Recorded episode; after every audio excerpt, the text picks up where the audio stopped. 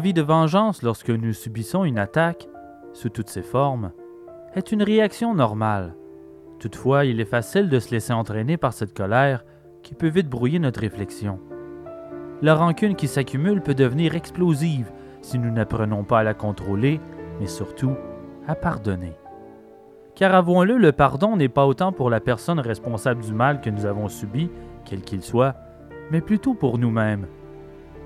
La haine peut nous ronger de l'intérieur et nous rendre malades ou nous pousser à des actes infâmes. Il est facile de croire que la vengeance calmera cette colère qui bouille en nous lorsque nous nous sentons victimes d'une injustice. Mais c'est rarement le cas. L'histoire nous l'a bien démontré.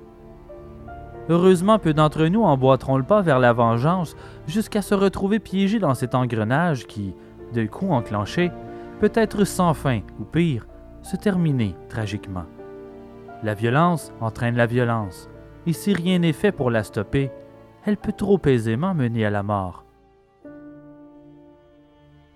Je suis Simon Predge et vous écoutez Ars Moriendi.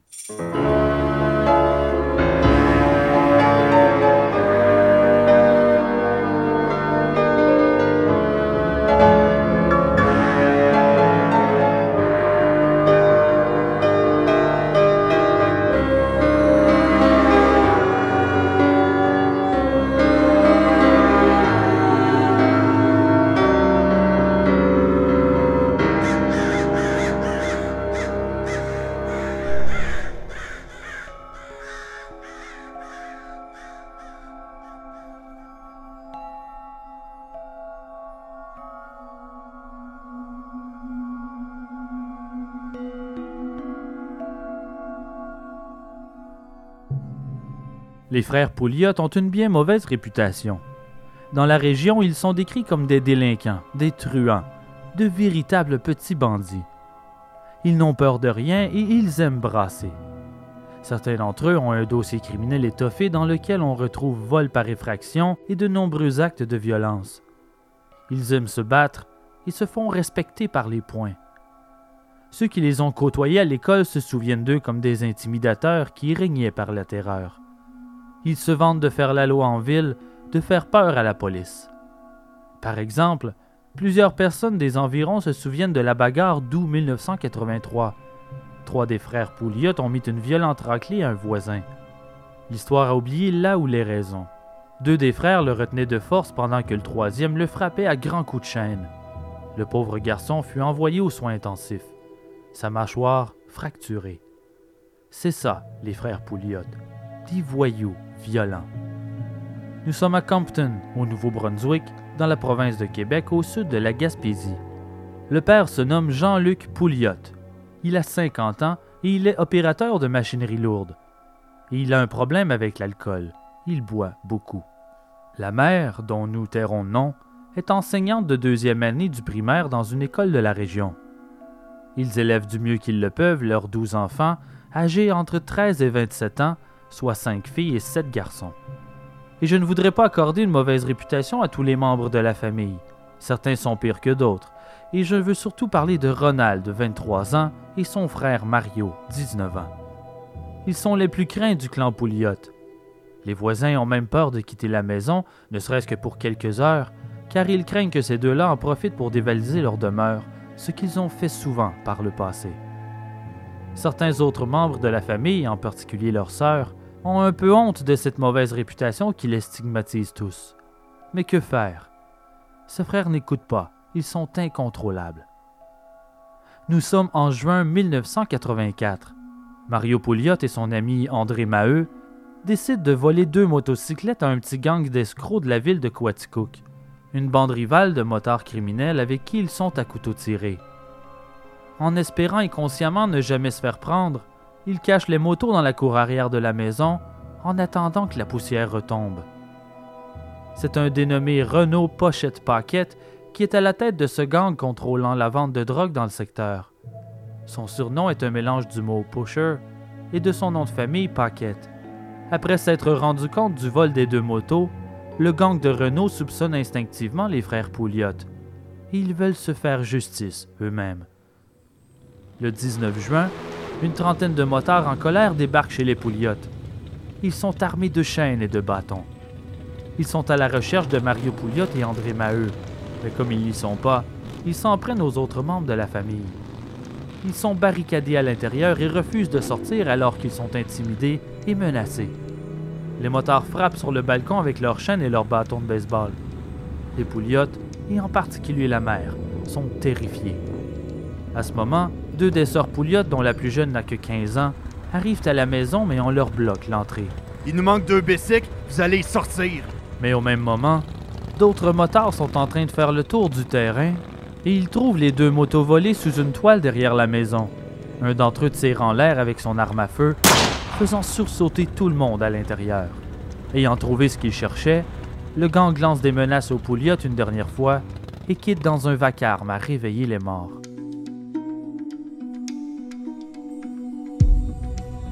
Le soir même, le gang de Renault Paquette se venge. Il roule jusqu'à deux chalets situés un peu plus loin, appartenant à Jean-Luc Pouliot, le père. Ils saccagent les lieux, brisent les vitres, arrachent les portes, ils démolissent tout ce qu'ils peuvent.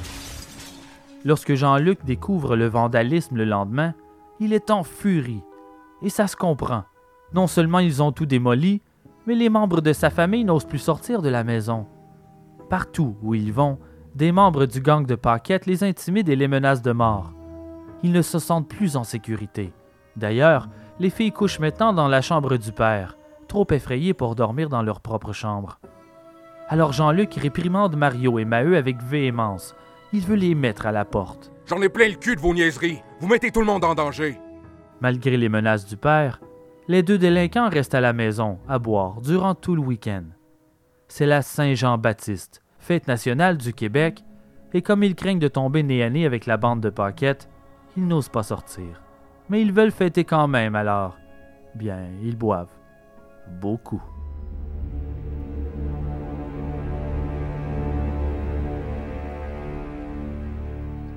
Nous sommes le soir du lundi 25 juin. Les frères Pouliot et André Maheu débutent les festivités cloîtrées en vidant un 41 de gin. Vers 22 heures, ils commandent quatre caisses de 24 bouteilles de bière de marque Laurentide à une épicerie locale. La beuverie bat son plein, ne négligeant personne. Surtout pas Jean-Luc, alcoolique depuis toujours. Et quand il est ivre, il devient grognon, et même colérique. Et avec les événements des derniers jours, sa rage explose.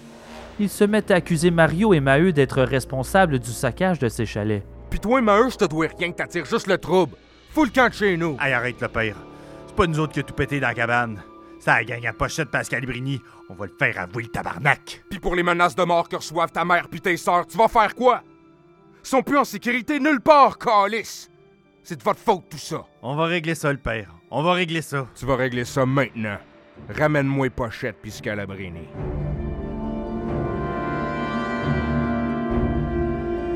Les frères Pouliot et Maheu sont complètement ivres.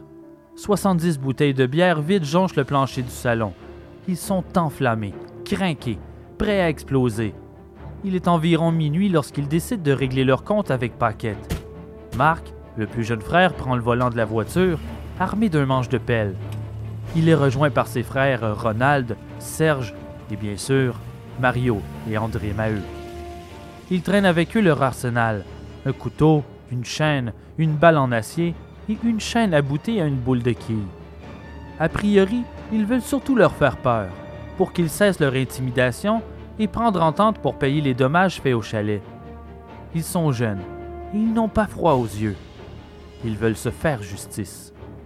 Aucun d'eux n'avait prévu que la situation dégénérerait jusqu'au point de non-retour. Les frères en ébullition roulent en direction de la demeure de Paquette à Coaticook. Au bout de 15 minutes, ils arrivent sur les lieux. Ils enfoncent la porte d'entrée du logement de Paquette.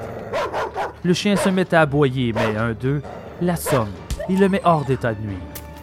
Ils vandalisent les lieux. Ils éventrent la télévision, arrachent les portes de garde-robe, brisent la table de la cuisine, puis le lustre. Les Pouliottes et Maheu sont déchaînés. Sur place, il y a Renaud Paquette, Gaston Scalabrini et deux autres personnes que les Pouliottes ne connaissent que de vue. Jean-Pierre Truchon, 34 ans, et France Michaud, la copine de Scalabrini de 21 ans. Ce soir-là, ils ont eux aussi fêté la Saint-Jean-Baptiste. Après la fête, les trois ont décidé de passer la nuit chez leur hôte Renaud Paquette. Ils sont réveillés par le saccage et les coups de poing. Ils sont forcés de suivre les Pouliottes qui les embarquent dans la voiture. Scalabrini, nu, et Truchon, qui ne porte qu'un jeans, sont forcés de monter dans le coffre arrière de la voiture. Paquette, vêtu seulement d'un caleçon, et France Michaud, à qui on a permis de s'habiller, sont placés sur la banquette arrière. Ils ne veulent pas laisser de témoins derrière. Puis, ils sont de retour chez les Pouliottes où les parents les attendent, accompagnés de trois de leurs sœurs, de leur frère Alain, sa femme et leur bébé, ainsi que la petite amie de Mario, âgée de 17 ans et enceinte. Les frères jettent au sol leur otage et toute la famille regarde la scène, absorbée, mais effrayée. Ils ne savent pas quoi faire. Les frères Pouliot et leur père ont bu et ils sont en furie. Mario sort une carabine 303 et la braque dans le visage de Paquette, assis dans un fauteuil, pendant que les autres sont couchés au sol. Ah oui, disez au père que c'est vous autres qui avez tout pété au chalet. Ah, moi, firme. Fais n'importe quoi. Mais laisse-moi vivre. Je te jure, c'est pas nous autres. Au départ, Paquette nie avoir quoi que ce soit à voir avec le saccage des chalets. Et pour obtenir des aveux, les frères et Maheu se mettent à frapper les trois hommes.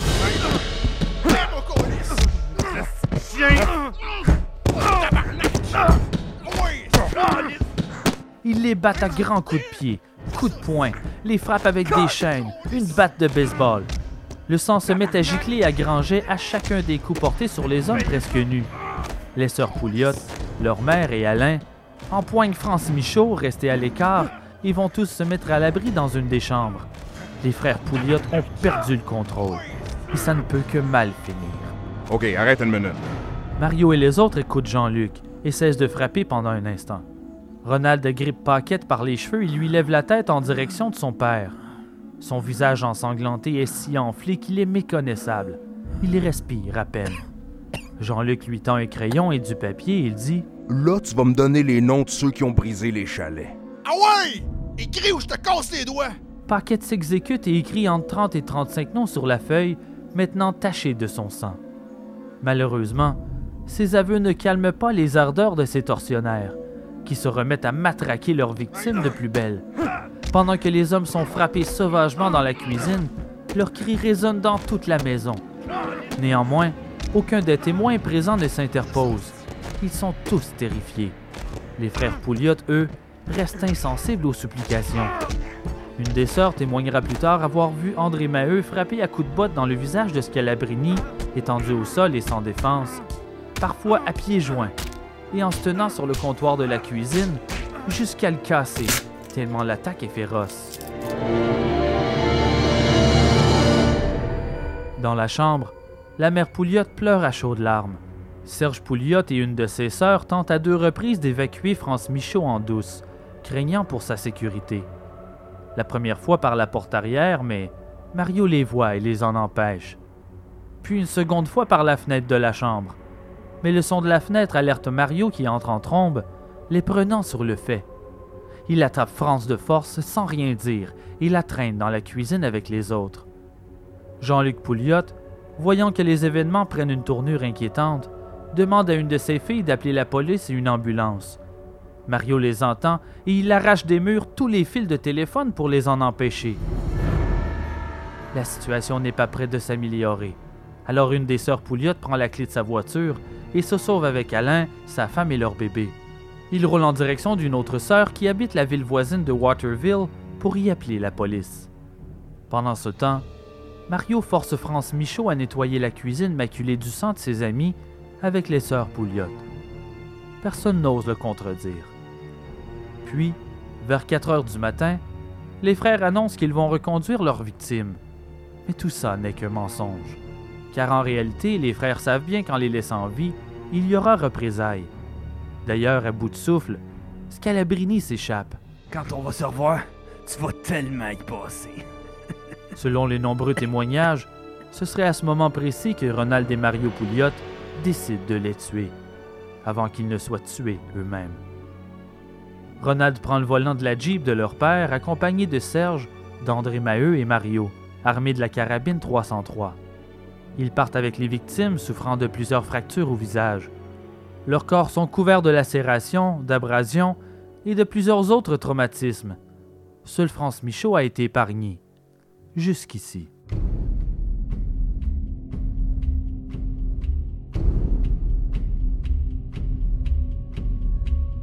Il roule un moment, puis Ronald immobilise la Jeep en bordure du chemin Vaillancourt, une route isolée à la hauteur du canton de Hatley. C'est bon endroit, là. Arrête ici.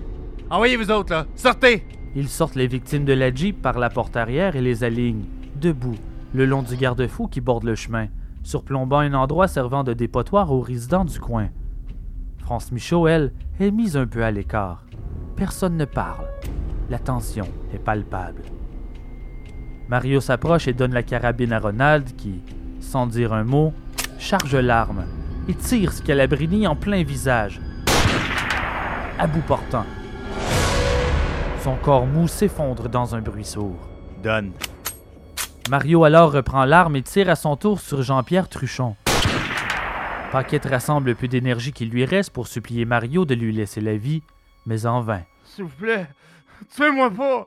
Je rentre en prison bientôt. Je dirai rien. Je vous jure. Insensible, Mario tire alors Paquette à bout portant sous les yeux de France Michaud en pleine crise de panique. Elle sent son tour venir. Elle se jette aux pieds de Ronald en pleurant chaudes larmes pour le supplier de l'épargner. Je te jure que je dirai rien. Je veux pas mourir. Ronald la repousse froidement avec un regard de dédain. Mario l'empoigne par le bras et la balance près du garde-fou. Alors qu'elle fait dos au pouliote, elle place ses mains sur ses oreilles. Mario appuie sur la détente et lui tire dans la tempe.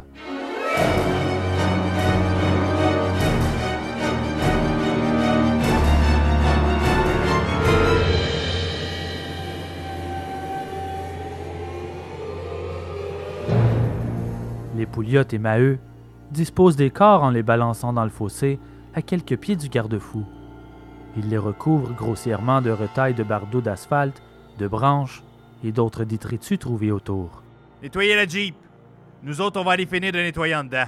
De retour à la maison, il nettoie le sang dans la Jeep et termine de nettoyer toute trace de violence dans la maison.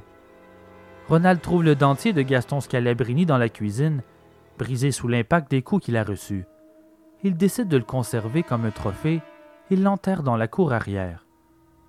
À l'aube, Jean-Luc Pouliot se débarrasse de la carabine en la retournant à l'ami qui la lui avait prêtée une semaine plus tôt. Vers 6 heures du matin, la police, contactée plus tôt par une des sœurs Pouliot depuis Waterville, arrive chez les Pouliot. Mais Jean-Luc leur ferme la porte au nez en leur lançant qu'il leur faudra un mandat pour entrer.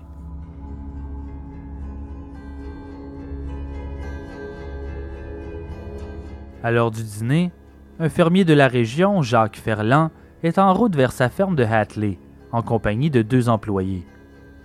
En prenant le chemin Vaillancourt, une pile de déchets attire son attention dans le fossé. Il s'approche et voit une bottine, et constate une jambe dans la bottine. Il ne va pas plus loin et court à la ferme pour contacter la police. Les autorités arrivent rapidement sur les lieux et découvrent les corps. L'enquête est ouverte. Plus tard, à la morgue, les proches des victimes tentent d'identifier les cadavres, mais ce n'est pas chose facile. Ils sont méconnaissables. La nouvelle de la découverte des corps se rend aux oreilles des frères Pouliot et André Maheu. Ils doivent fuir, sur le champ. Sinon, c'est la prison qui les attend. Maheu, Mario et sa copine enceinte se cachent dans un petit motel de Lennoxville, tandis que Ronald et Serge se terrent chez un oncle de Sherbrooke sur la rue Bowen. Quant aux parents et les autres enfants Pouliot, ils doivent se réfugier chez d'autres membres de la famille à l'est de Sherbrooke, parce que des amis des victimes et des membres du gang de Paquette désirant se venger commencent à rôder autour de leur résidence. Tôt le matin du 27 juin, le détective chargé de l'enquête, Réal Châteauneuf, reçoit l'appel d'un informateur de Quaticook qui s'empresse de lui raconter ce qu'il sait du massacre de Compton. Pour valider la version du délateur, un policier se rend à la maison des Pouliot pour tenter de retrouver le fameux dentier enterré. Maheu a révélé où Ronald avait caché les dents de Scalabrini qu'il voulait garder en souvenir. Ronald a calculé 10 pas du coin du balcon et 12 pas du coin de la grange pour former un angle droit et ainsi retrouver facilement le dentier. Puis il a soulevé la tourbe et y a glissé les dents enveloppés dans un sac en plastique. Le policier les a rapidement trouvés, suivant les indications de Maheu.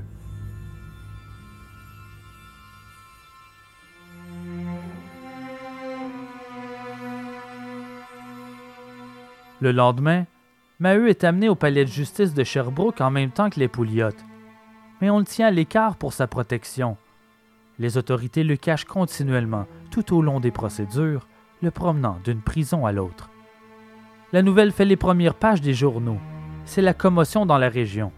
Les Pouliottes sont les bienvenus nulle part et le reste de la famille se terre à l'extérieur de Compton, craignant les représailles. Et ils ont bien raison. Pour un moment, les autorités surveillent la maison des Pouliottes par mesure de sécurité, mais à peine 48 heures après que la surveillance soit relâchée, la demeure, surnommée par les citoyens la maison de l'horreur, est incendiée. C'est une perte totale. On ne retrouvera jamais les responsables.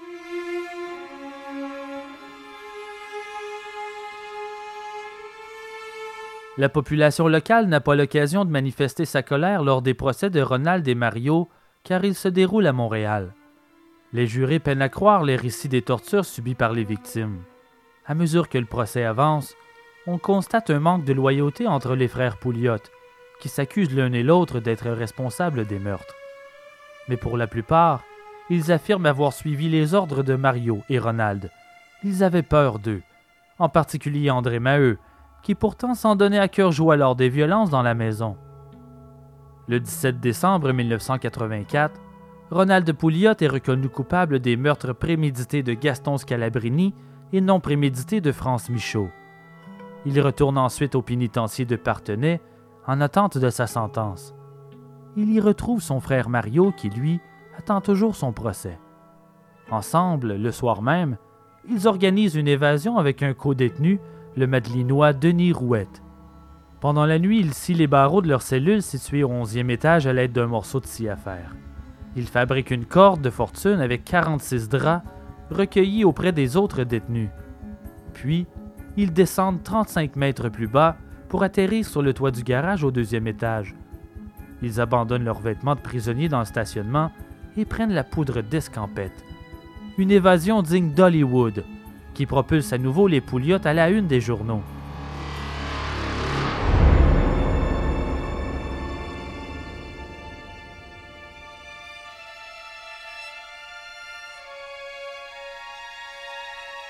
Malgré tout, les frères se rendent aux autorités au bout d'à peine 24 heures par le biais de journalistes. Ils affirment préférer la justice à l'angoisse d'être les fugitifs les plus recherchés de l'heure. C'est un an après le massacre que la justice s'abat sur tous les auteurs du drame. Mario et Ronald écopent de la prison à vie pour quatre meurtres, sans possibilité de libération avant 25 ans. Serge est condamné à six ans de pénitencier et son plus jeune frère Marc à cinq ans. Jean-Luc, le père, se voit imposer sept ans pour voie de fait simple, séquestration et complicité après les faits. Quant à André Maheu, il s'en sort avec huit ans.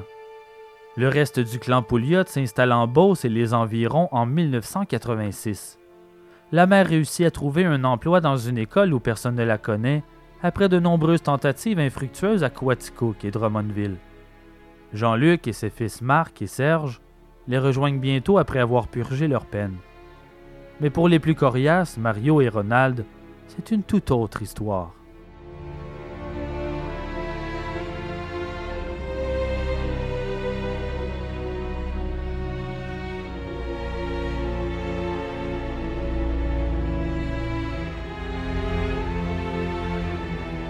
Après des débuts d'incarcération difficiles, Ronald termine non seulement ses études secondaires, mais il se débarrasse aussi de son problème de toxicomanie.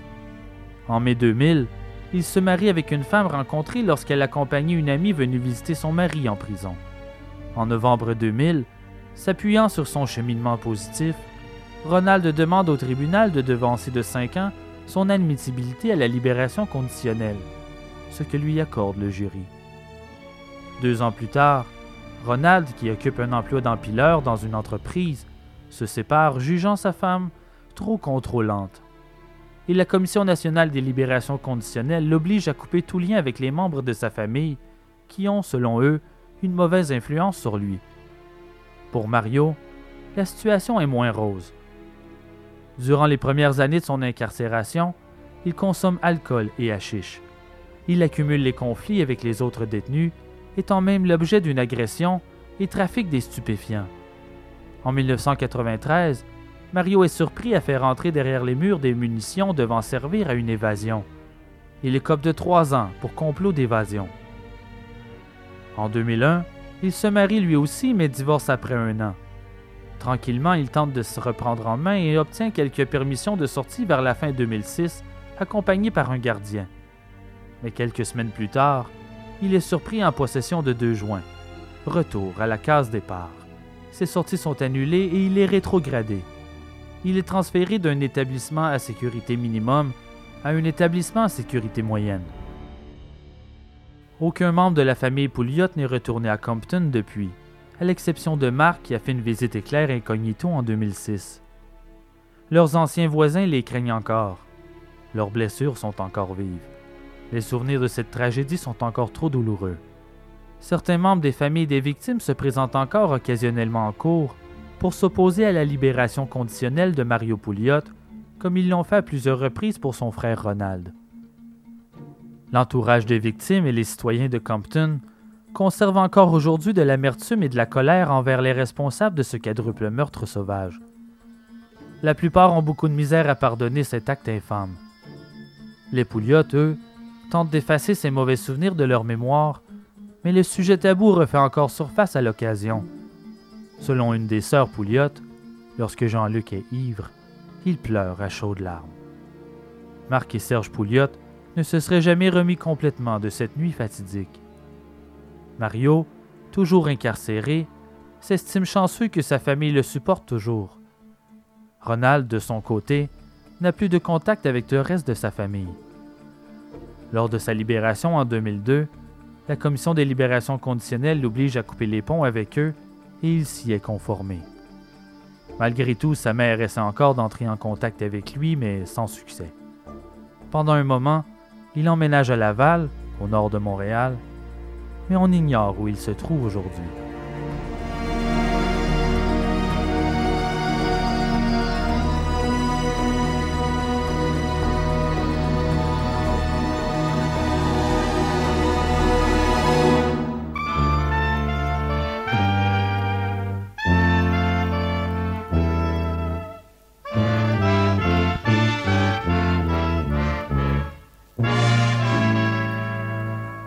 C'est maintenant l'heure de la chronique nécrologique, ce bref moment de dernier hommage qui nous fait réaliser notre fragilité et ô combien nombreuses sont les manières de quitter ce monde.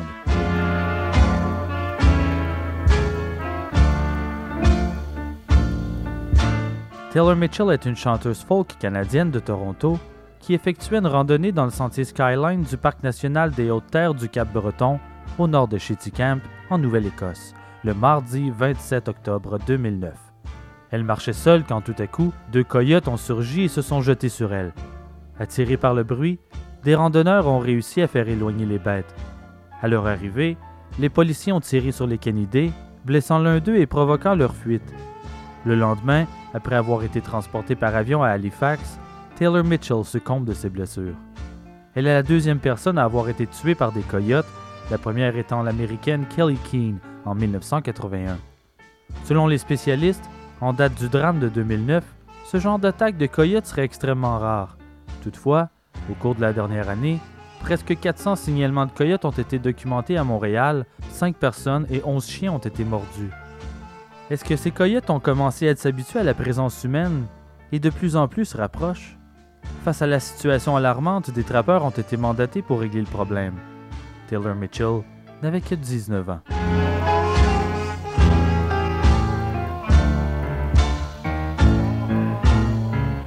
Il est normal d'avoir peur d'être attaqué par des animaux sauvages en pleine ville, certes, mais encore plus lorsque nous nous trouvons sur leur territoire.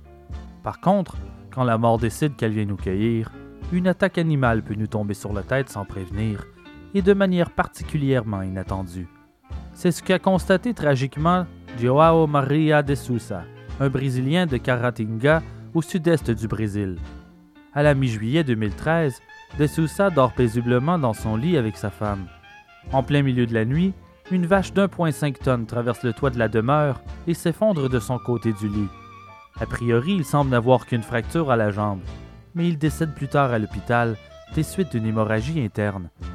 La vache s'était enfuie d'une ferme située à proximité et elle broutait de l'herbe sur le flanc d'une colline qui donnait sur le toit de la maison de la victime, construite en pente.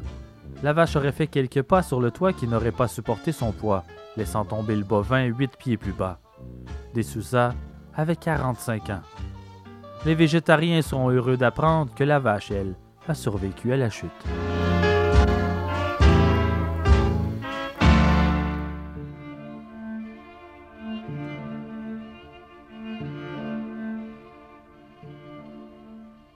Dans toutes les religions, qu'importe les croyances, on parle de possession démoniaque ou possession d'entités malveillantes que l'on doit traiter à l'aide d'un exorcisme. Et de son côté, la science affirme que les cas de possession sont en réalité des cas de maladie mentale, comme la schizophrénie, qui doit être traités avec une psychothérapie et des médicaments. Occasionnellement, toutefois, la science ne suffit pas et, au-delà, il reste l'inexplicable. Depuis toujours, l'homme a tenté d'expliquer par la superstition, par la religion et la science pourquoi une personne peut changer d'attitude du tout au tout, du jour au lendemain et de manière drastique. Dans toutes les sociétés, on retrouve des récits de possession et certains sont si bien documentés qu'ils nous amènent à croire que ce phénomène est bien réel. Nombreux sont les scientifiques qui se sont penchés sur la question sans jamais pouvoir trouver de réponse précise, sinon que d'accuser la maladie mentale. Mais ça n'a rien de nouveau. Rappelez-vous du temps où la médecine définissait le syndrome prémenstruel comme étant de l'hystérie féminine, selon la croyance de l'époque, une maladie mentale. Bien sûr, aujourd'hui, la science et la psychiatrie ont fait de grands progrès dans ce domaine. Plus nous comprenons les effets de la schizophrénie, le dédoublement de personnalité ou même la dépression, moins les cas de possession sont fréquents. La majeure partie des cas sont traités par la médecine moderne. Il reste malgré tout des cas où la psychiatrie est totalement dépassée. Et si la possession était une réalité? Est-ce possible que de nombreux cas de psychiatrie dans les hôpitaux soient en fait des cas de possession? Et vice-versa? Ces possessions peuvent prendre diverses formes fatigue, douleurs diverses, dépression, mélancolie, des excès de violence, parler une langue inconnue, répulsion pour les objets sains, hallucinations auditives et visuelles, impression de ne plus contrôler son corps ou son esprit. Dans les cas les plus graves, la situation peut conduire au meurtre et parfois même au suicide. Chez les Mongos, une tribu d'Afrique centrale, le nom donné à la possession est Zebola, et elle ne touche que les femmes. Pour eux, l'exorcisme est considéré comme une forme de psychothérapie. En Éthiopie, on parle de zar, et ce phénomène ne toucherait que les femmes et, bien, les hommes efféminés. En Afrique du Sud, on nomme les personnes possédées les Inuatso, et elles sont hautement considérées lorsqu'elles développent une capacité de divination. Dans la religion juive, un individu peut être possédé par ce qu'ils appellent un dibouk, un esprit démoniaque. Chez les catholiques, la possession est causée par un démon, un ange déchu. Ces démons prennent alors le contrôle du corps et de l'esprit de la personne et modifient son comportement contre son gré. Seuls les prêtres catholiques ayant reçu une formation d'exorcisme en bonne et due forme peuvent effectuer le rituel romain pour chasser le démon logé à l'intérieur du possédé. Dans le Coran, par contre, on ne parle pas de possession, mais plutôt d'influence satanique. Selon leurs croyances, ce sont les djinns, une sorte de démons qui peuvent influencer le comportement d'un individu. De son côté, l'approche psychiatrique de la possession est très rationnelle et considère que la possession n'existe pas, qu'elle relève que de l'ignorance et la superstition. Néanmoins, ce qui laisse encore aujourd'hui un doute, c'est que la science n'arrive toujours pas à expliquer l'entièreté des symptômes. Il est vrai que l'Église met tout en œuvre pour éviter de mélanger maladie mentale et possession, exigeant l'aide d'un psychiatre avant d'approuver un exorcisme. Si la possession diabolique est vraie, l'Église croit que l'infestation démoniaque n'est pas du ressort de la psychiatrie, car elle ne touche pas le cerveau ou le système nerveux, mais plutôt l'âme d'une personne. Si le délire, les crises d'hystérie, les contorsions, les éclats de rage et les personnalités multiples peuvent s'expliquer par la psychiatrie, qu'en est-il de ceux qui se mettent à parler une langue inconnue ou ont soudainement une force surhumaine? Qu'en est-il de la lévitation répertoriée dans certains cas, ou lorsque le possédé démontre un pouvoir de voyance inexplicable? Au cours des dernières années, les possessions diaboliques sont en pleine croissance, et on s'explique mal ce phénomène. La demande pour des exorcismes actuellement est si grande qu'en mars 2018, le Vatican a annoncé qu'il comptait former davantage de prêtres exorcistes pour répondre à la demande. Une formation est offerte à Rome depuis avril pour apprendre aux ecclésiastiques comment soulager les victimes de possession. Selon les rapports officiels, la demande pour les exorcismes a littéralement doublé et dans certaines régions européennes, même triplé. L'Église a même récemment ouvert une ligne d'urgence similaire au 911 spécifiquement pour les problèmes de possession. Personnellement, j'ai moi-même beaucoup de mal à croire aux démons. Ça semble à mes yeux inventé de toutes pièces par l'Église catholique. Toutefois, il faut bien l'admettre, certains cas demeurent inexplicables et le doute en moi persiste. Admettons que les démons ne sont que fiction. Qu'est-ce qui peut bien être responsable des afflictions terribles ayant subi certaines personnes dites possédées? Comment expliquer qu'une personne peut soudainement parler une langue qu'il n'a jamais apprise?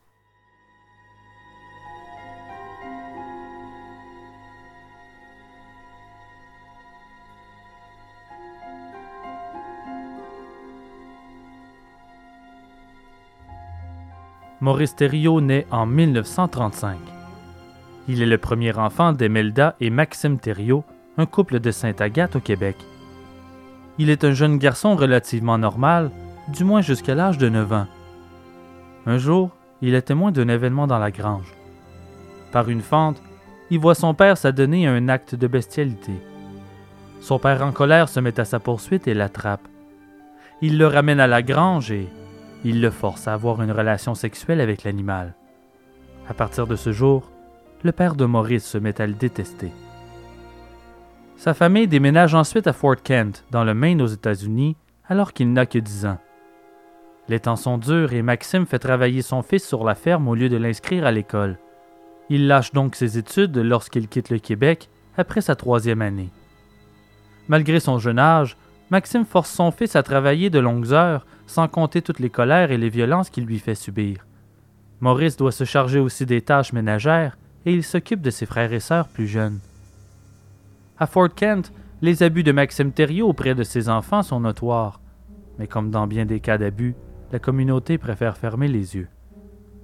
Sans aucun soutien, le gamin, laissé à son triste sort, rêve du jour où il pourra quitter la ferme familiale. Un après-midi, après avoir été battu par son père pour la énième fois, Maurice s'écrit qu'il préférait travailler pour le diable que de travailler pour lui. Et sans le savoir, c'est exactement ce qu'il fera.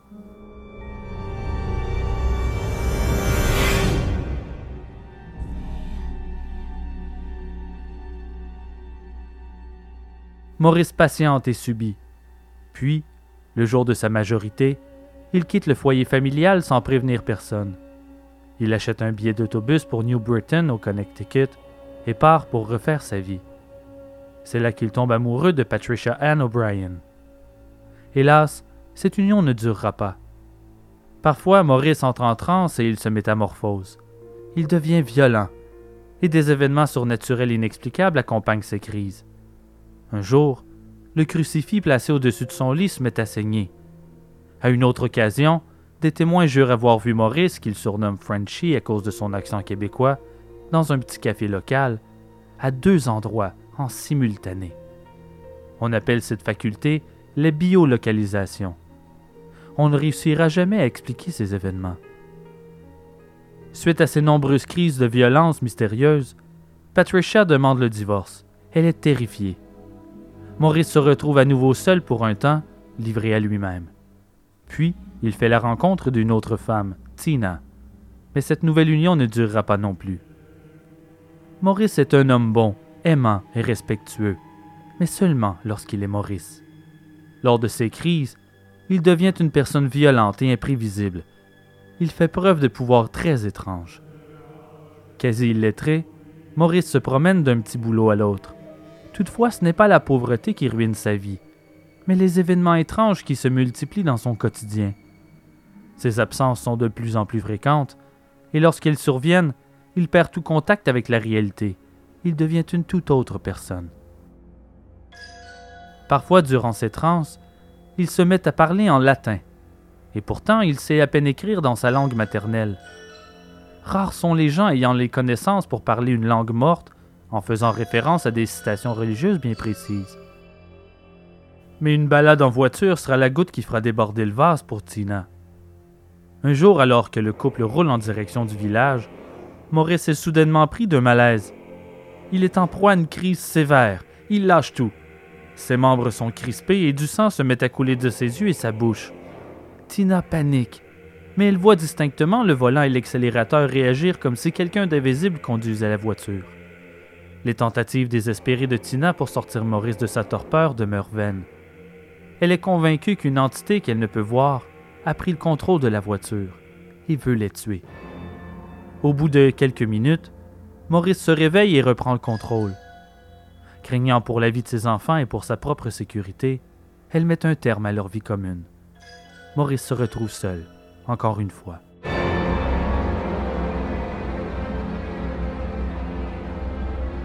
Vers la fin des années 70, après une longue période de solitude, Maurice fait la rencontre de Nancy. Avec elle, il a l'impression que cette fois, les choses peuvent vraiment changer. Mais Maurice est toujours la proie de ces crises violentes et mystérieuses.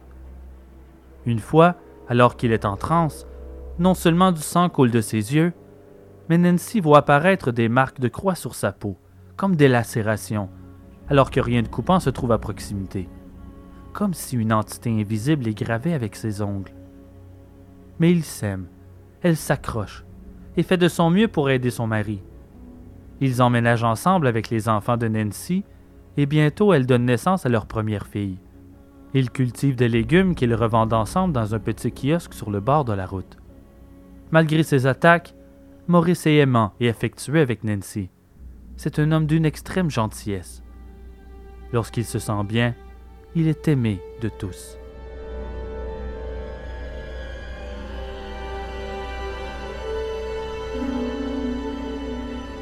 En juin 1982, le père de Maurice, Maxime Thériault, cet homme qu'il a tant détesté, abat de sang-froid sa femme avec une carabine de chasse avant de retourner l'arme contre lui-même. Cette tragédie ne fait qu'ajouter au trouble étrange de Maurice. Les crises qui l'accablent s'accentuent et sont de plus en plus fréquentes. Un jour, Nancy voit un madrier léviter dans les airs, prendre son envol et frapper violemment Maurice derrière la tête. Ils sont à bout de nerfs et ils ont peur.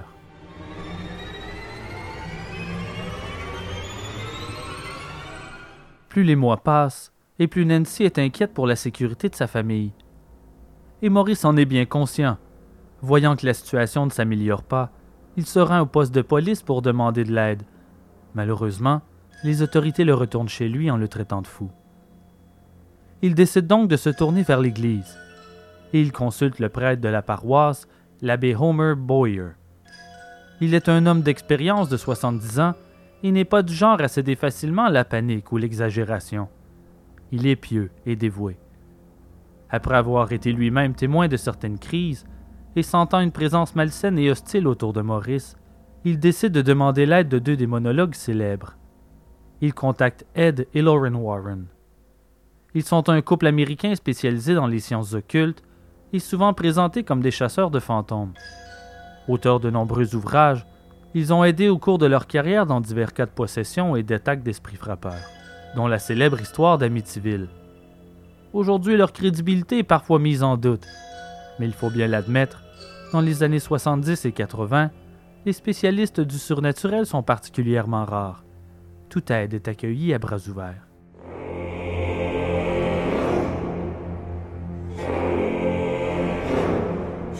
L'abbé Boyer raconte les événements au couple Warren et réussit à les convaincre de venir enquêter.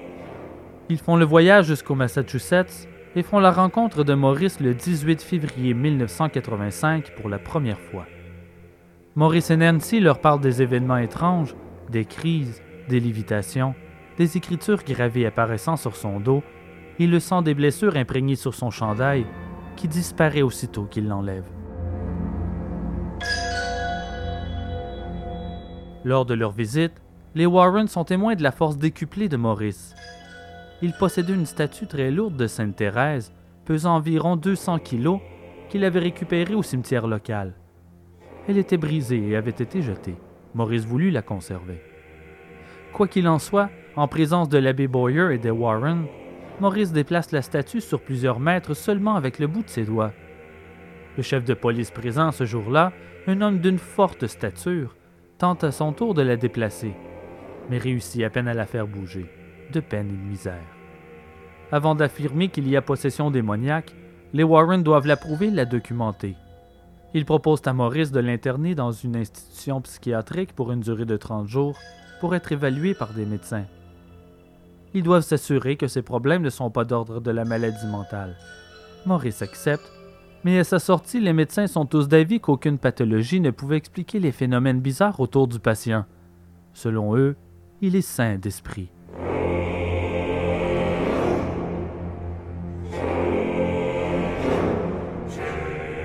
Pour les Warren, il ne fait plus aucun doute qu'il est possédé par une ou plusieurs entités diaboliques. Nancy, Maurice, les Warren et l'abbé Boyer rencontrent l'évêque Timothy Harrington. Il est si ému par le troublant récit des troubles subis par l'homme au cours des trente dernières années qu'il le serre dans ses bras et lui dit Je vais t'aider, mon fils. Le jour même, il tente un premier exorcisme.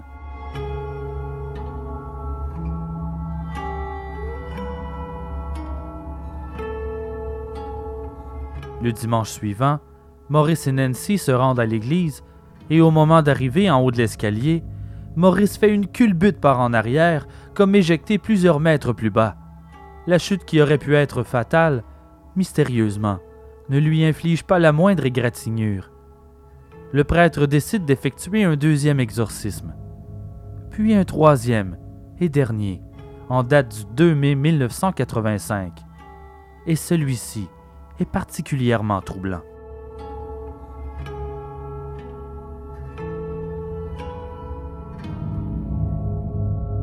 Le groupe s'installe dans la demeure de Maurice Thériault pour le rituel. Il y a là l'abbé Boyer, le père McKenna, un prêtre ayant effectué plusieurs exorcismes, notamment pour le cas célèbre de la famille Smurl en Pennsylvanie. Il y a aussi Ed et Lauren Warren, le chef de police, Nancy et quelques témoins. Tous sont en prière autour de Maurice, assis sur une chaise. Le chef de police filme l'exorcisme, et c'est d'ailleurs le tout premier exorcisme filmé. La vidéo des événements est saisissante. Esprit impur, qui que tu sois, je t'ordonne de laisser ce serviteur de Dieu. Je te l'ordonne au nom de Jésus-Christ, notre Sauveur. Je t'exorcise, toi, le plus impur des esprits, toi, l'ennemi du bien et tous tes suppôts. Au bout d'un certain temps, Maurice tombe en transe durant les prières. Il fixe le vide et s'affaisse sur sa chaise. Puis, les témoins stupéfaits constatent des brûlures apparaissant dans le visage de Maurice. Des cloches font éruption du côté gauche de son visage, suivies d'une plaie de quelques centimètres dans son front. Les yeux de Maurice se transforment et ses pupilles deviennent comme celles d'un serpent. Au nom de notre Seigneur Jésus-Christ, je t'ordonne de libérer cette créature de Dieu. Au nom de notre Seigneur, je t'ordonne de nous dire qui tu es. Je suis qui je suis. Je suis le seul et unique.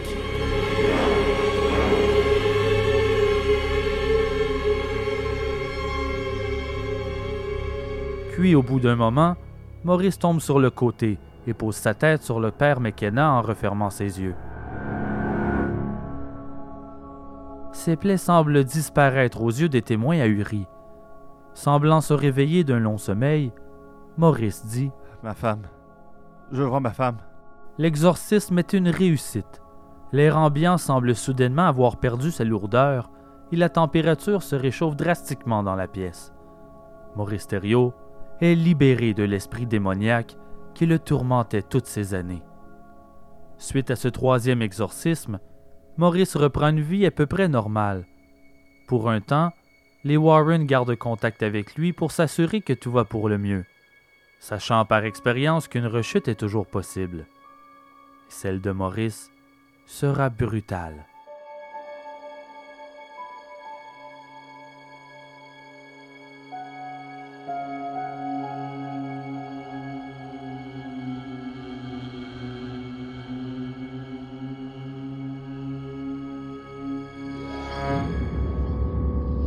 Sept ans plus tard, en novembre 1992, Maurice sombre à nouveau dans un profond état second. Il n'est plus lui-même. Cette force diabolique qu'il connaît bien l'envahit à nouveau et s'impose sur son esprit fragile. Récemment, suite à une querelle, Nancy a demandé le divorce et a obtenu un mandat contre lui qui l'oblige à se tenir loin d'elle. Il prend très mal la séparation. Le soir fatidique du 4 novembre, il téléphone à l'une de ses filles, Melinda, et lui demande pardon. Il lui rend ensuite visite et lui demande de prendre un dernier verre ensemble. Elle refuse car elle ne boit pas. Melinda le trouve bizarre toutefois. Ce n'est pas un homme particulièrement affectueux en temps normal. Quelque chose cloche. Après son départ, elle fait part de ses inquiétudes à sa sœur Maureen et lui demande de l'accompagner jusqu'à la ferme. Elle ne sait pas pourquoi, mais elle craint pour sa vie. Maurice a toujours dit que sa vie se terminerait comme celle de ses parents, et son comportement n'avait rien pour la rassurer. Mais Linda sait que Nancy est au bingo ce soir-là, mais elle veut lui laisser une note, un avertissement. Les deux sœurs partent en camion en direction de chez elle. Elle a toutefois le pressentiment que Maurice s'y trouve, malgré l'ordre de la cour lui interdisant. Arrivée sur les lieux, il n'y a pas de voiture dans le stationnement. Elle est rassurée. Elles entrent et écrivent la note pour Nancy. Soudain, elles entendent du bruit en provenance du sous-sol. Elles ouvrent ensemble la porte et tombent nez à nez avec Maurice, qui leur braque un fusil de chasse au visage. Il croyait qu'elle était Nancy. Il descend son arme et demande à Melinda de se calmer. Elle tente d'appeler le 911, mais Maurice a déjà coupé tous les fils téléphoniques de la maison. Son camion est stationné à un kilomètre et demi derrière la maison, hors de vue. Il a presque tout planifié. Melinda et Maureen tentent de calmer Maurice et lui demandent de s'asseoir dans un des fauteuils du salon. Les sœurs espèrent que Nancy n'arrivera pas à ce moment-là. Elles doivent d'abord le persuader de déposer l'arme, que ce n'est pas la solution à ses problèmes. Il s'excuse alors d'avoir été un père absent et tente d'expliquer les raisons qui le poussent à agir ainsi. Tout à coup, la voiture de Nancy arrive dans le stationnement. La rage de Maurice est de retour et elle prend le dessus. Il se lève et marche en direction de la porte. Dès qu'elle entre, il braque son arme sur elle et lui dit Je veux te parler. Mais elle refuse et insiste pour qu'il parte. Nancy alors prend le canon de l'arme et les deux se chamaillent un instant. La balle blesse Nancy au bras et elle s'effondre sur le perron. Maurice la prend violemment par le bras et la traîne de force à l'intérieur. Melinda et Maureen tentent de le calmer et lui demandent de baisser son arme, mais il refuse. Il les regarde un moment et leur dit Je suis vraiment désolé. Je t'aime, ma fille. Il se tourne ensuite vers Nancy. Regarde-moi. Et rappelle-toi bien de ça. Il se tourne à nouveau vers les deux filles en larmes, en s'excusant et en leur disant à nouveau comme il les aime. Puis, il place le canon de l'arme dans sa bouche et tire. Laissant derrière de nombreuses questions et beaucoup de cicatrices.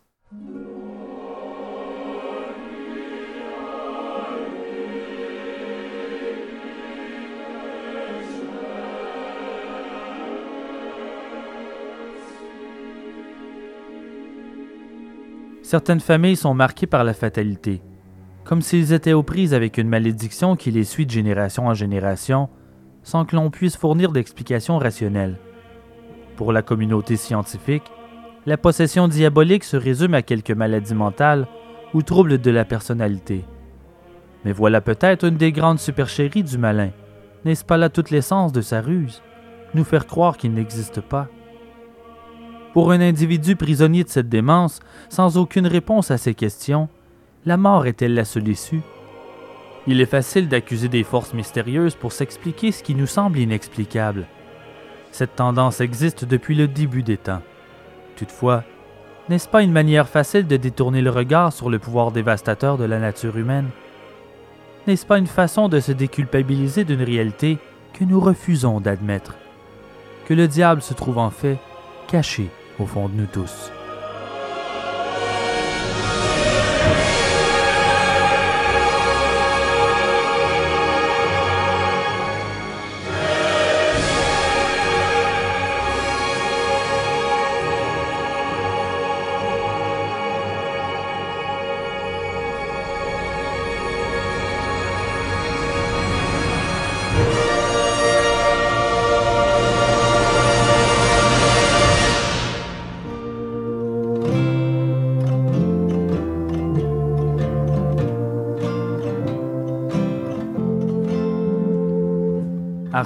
Est produit par moi, Simon Predge. Merci à la fabuleuse Annie Richard pour son aide et ses recherches, sans qui cet épisode ne serait pas aussi complet. Merci à choc.ca et un immense merci à mes comédiens, Benoît Lacombe dans les rôles de Renaud Paquette et Gaston Scalabrini, Maxime Paradis dans les rôles de Jean-Luc Pouliot et Timothy Harrington, Marie-Michel Boutet dans le rôle de France Michaud, Miguel Doucet dans le rôle de Mario Pouliot et Maurice Thériault, et Benoît Mercier dans le rôle de Ronald Pouliot et le père McKenna. L'épisode de cette semaine est commandité par le Brewpub Brouhaha. Véritable temple de la bière depuis 2008, il vous invite à découvrir le Québec brassicole en 24 pompes. Dans une ambiance festive et conviviale, le Brou vous propose aussi une cuisine de pub dont les poutines et les viandes fumées sur place font la renommée. Personnellement, je considère même que c'est la meilleure poutine à Montréal. Les serveurs et serveuses sympathiques sont même devenus des amis tellement j'aime ces gens. C'est un peu mon deuxième salon. Ils brassent leur propre bière maison que je vous suggère fortement. Et jetez un coup d'œil à l'horaire pour toutes les soirées thématiques. Si ça ne l'est pas déjà, les pubs Broa ont tout pour devenir votre nouveau bar de quartier préféré, à Rosemont et à Huntsic. Deux adresses, au 5860 de Lormier et au 1295 avenue Papineau à Montréal. Visitez le www.brewpubbrouhaha.com pour plus d'informations. Un merci tout particulier aux membres de la Société secrète d'Ars Moriendi, supporters de l'émission. Si vous désirez aider à la production d'Ars Moriendi, joignez-vous à eux. En devenant un membre Patreon pour le prix d'un café par mois, vous obtenez en échange les épisodes avant tout le monde, des surprises, des mini-épisodes bonus et du contenu exclusif. Plus d'informations sur le blog ou au www.patreon.com barre oblique Ars Moriendi Podcast. Sinon, vous pouvez aussi vous procurer un chandail ou d'autres produits dérivés. Plus d'infos sur le blog dans la section Support. Pour les bibliographies, les trames sonores et des photos en complément des histoires racontées durant l'épisode, visitez le blog au www.arsmoriendipodcast.ca car une image vaut mille mots. Merci à chacun de vous d'avoir écouté Ars Moriendi. Et bonne Saint-Jean-Baptiste à tous les auditeurs québécois. Profitez bien de la fête, mais n'oubliez jamais que la modération a bien meilleur goût. Memento Mori. Je sais que je vais mourir un jour. J'ai pas envie que ce soit maintenant. On va mourir chacun notre tour. On s'en sortira pas vivant. Ça doit faire chier être mort. Parce qu'on peut plus rien faire, on est mort. Je veux une bouche pour boire la bière, puis des bras pour jouer de la guitare. Ça doit faire chier être mort. J'ai un prénom, une mémoire, remplie des faces de ceux que j'aime voir. J'ai des amis qui font la foi, j'ai même une famille que j'adore. Ça doit faire chier être mort. Je la veux encore, ma vie bizarre. J'ai l'air veg, mais je travaille fort pour jamais me réveiller le matin puis chanter des chansons le soir. Ça doit faire chier être mort. Ça doit faire chier être mort. Devenir un steak, des chops de porc. C'était bien la peine de venir souffrir pour pourrir après tant d'efforts. Ça doit faire chier être mort.